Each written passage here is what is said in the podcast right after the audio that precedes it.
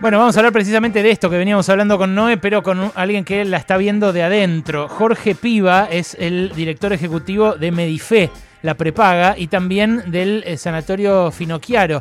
Eh, ¿qué tal? Finocchieto, perdón, me lo confundí porque eh, quería, quería, quería dar la precisión del, del sanatorio que dirige, Jorge. ¿Cómo le va, doctor? Alejandro Berkovich, lo saluda. ¿Cómo le va, Alejandro? Bien, gracias No, por yo atender. defiendo, defiendo más el nombre de Finocchieto que el de Sanatorio Finocchieto, porque Finocchieto fue verdaderamente un padre de la medicina moderna, de, Sí, la, de sí. la cirugía mundial. Sí, sí, sí, sí, por eso. Es, es importante. que lo haya corregido, pero me parecía... Al revés, al revés. Me educa y educa también a, a- a los oyentes en mí, Jorge. Eh, eh, cuénteme, ¿cómo está la situación del sanatorio? Que eso es lo que más me interesaba preguntarle. Bueno, terapia. Lo más, lo que más importa siempre es el tema de la ocupación de terapia intensiva o las camas críticas.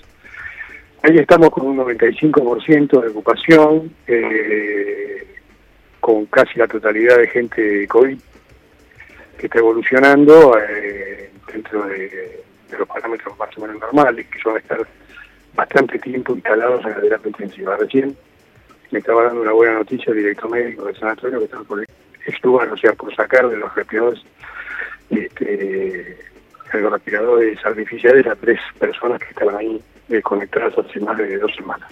Ah, pero que sobreviven, que vuelven a... Que sobreviven, sí, sí, que sobreviven. sí, Mm. sí.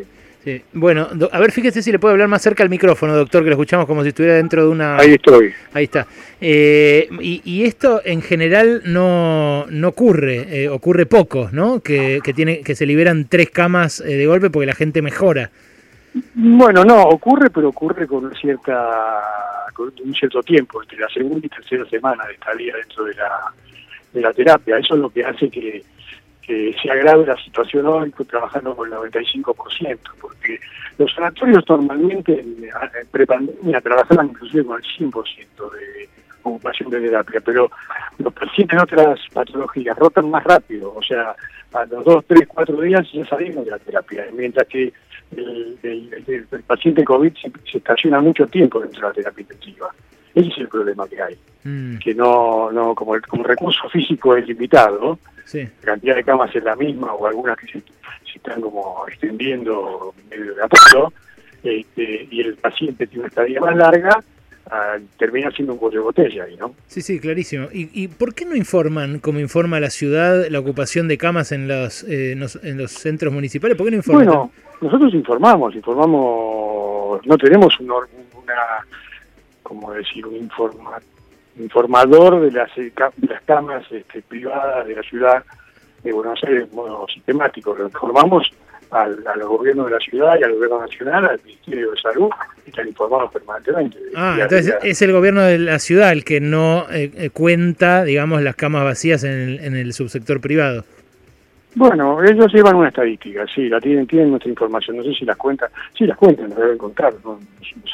Mm. ¿Cree, No, que, pero cree que va a hacer falta que, que le pidan prestados más respiradores, como, como ya contó Quirós, que, que tuvieron que prestar 50 la semana pasada?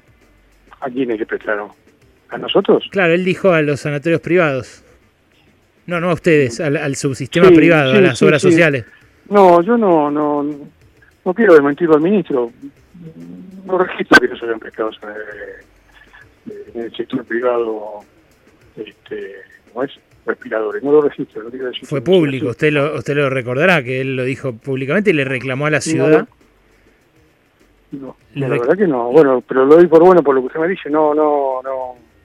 No recuerdo haberme escuchado decir eso, pero si usted dice que lo dijo, lo dijo. Yo tengo que decirle que no registro que no se hayan prestado este, esos, esos respiradores. ¿Usted cuando dice eso lo dice eh, por Medife o por todas las prepagas? No, lo digo, lo digo por el, por el sistema privado de salud. Ah. Yo tengo acceso eh, a su información. Bueno, eh, estamos comunicados permanentemente. Sí, claro. Además está la unión de, de la UAS, ¿no? La, exactamente, exactamente. la unión de, de empresas de salud. eh, No sé, no sé, no sé a, a quién, a quién específicamente se, se refería. pero- Bueno, habrá que repreguntarle. Lo, lo dijo en, en conferencia de prensa, pero además lo habían dicho autoridades nacionales justamente cuando Cabandier contó públicamente que le había pedido a la nación que le repusieran esos, esos respiradores. Mi pregunta puntual es, eh, en, en- en general, la gente que tiene eh, cobertura eh, de una prepaga o de una obra social hoy, ¿Está, está eh, más a la intemperie que el que, que el que no lo tiene? O sea, ¿tiene más riesgo de quedarse sin una cama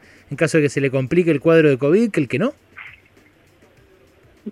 Mm, bueno, el sistema de, el sistema de salud privado eh, es también incluso el privado eh, al no público, al no, al no estatal, me refiero, me refiero el privado me refiero a, eh, sanatorios que son de sociedades anónimas, no es nuestro caso, no somos una obra social, pero también de las obras sociales, sí, sí. Este, yo lo considero sector público con administración privada, digamos, ¿no?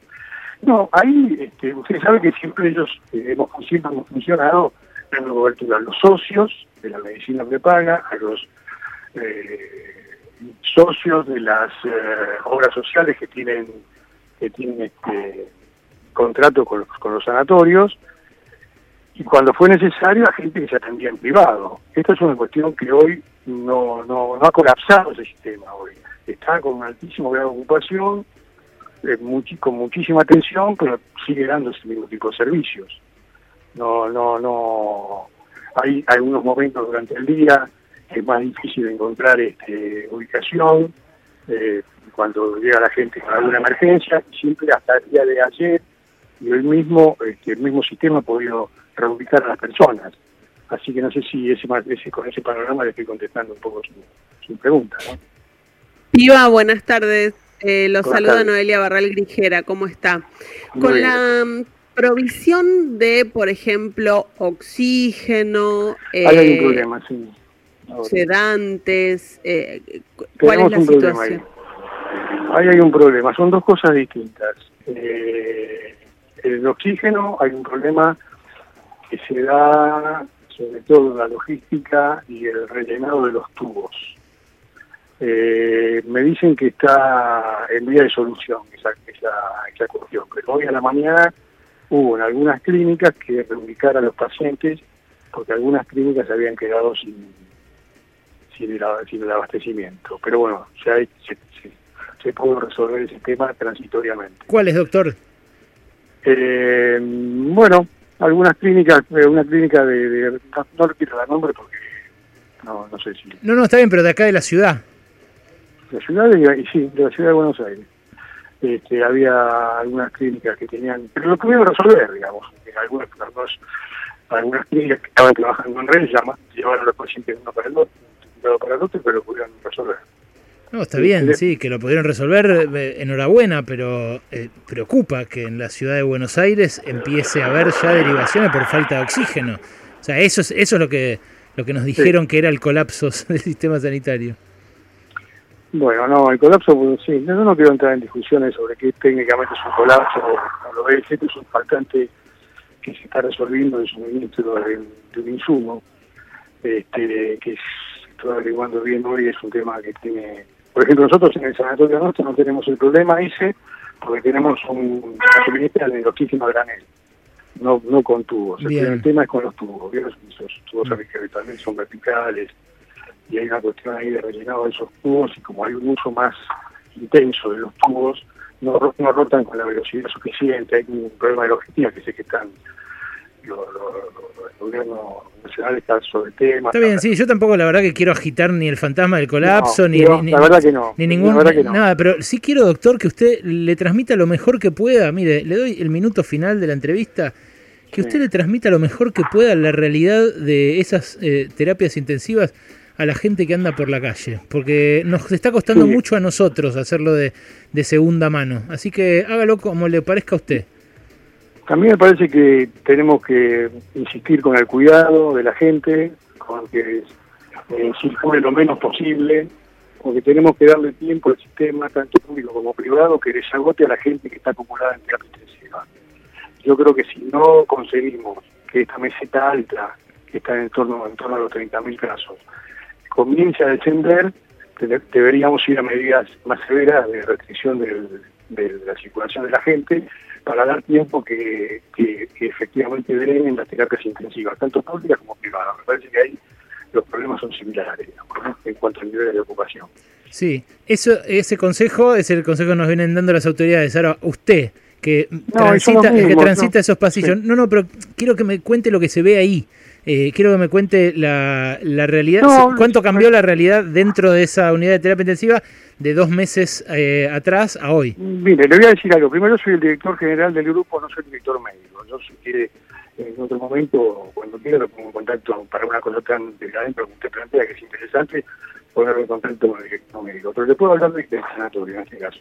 Pero le puedo hablar de generalidades, digamos en el sentido de que efectivamente la mayoría de la gente que está internada de pacientes de COVID, que rota un poco y que efectivamente el personal de, de, atención está muy cansada, este, está muy estresada porque es una situación que tiende a no ser y que afortunadamente hay algunas cosas nuevas que, que juegan a favor de esto, ¿no? Digamos que la, población acá y en la provincia de Buenos Aires, la población sanitaria está vacunada, la población que atiende, eso efectivamente ha generado una baja muy fuerte en el contagio del personal, que el año pasado, y un mayor conocimiento de los, de los cuerpos médicos y de las enfermeras de la evolución de esta patología que el año pasado no se conocía en absoluto. Hoy hay una perspectiva de un año y está la gente vacunada. Eso es bueno. Y, no es bueno que no se da esta cuestión porque la gente está muy cansada, de verdad, la gente que está atendiendo al paciente. Lo siguen haciendo porque la vocación es, es enorme de la gente, ¿no? Hablo del público y del privado. Eh, doctor, le agradezco mucho. ¿eh? Es, un, es un momento difícil, quizás lo volvamos a requerir en estos días. Cuando guste, estoy a su disposición. ¿eh? Hasta luego, un abrazo. Jorge Piva, director ejecutivo de la prepaga Medife eh, y del sanatorio Finoquieto. Bueno, nos contaba, me dice, están, estamos todos casi al 100% y el aditamento de que hoy en algunas clínicas, no quiso decir cuáles, en algunas clínicas porteñas hubo que sacar pacientes porque no había más oxígeno.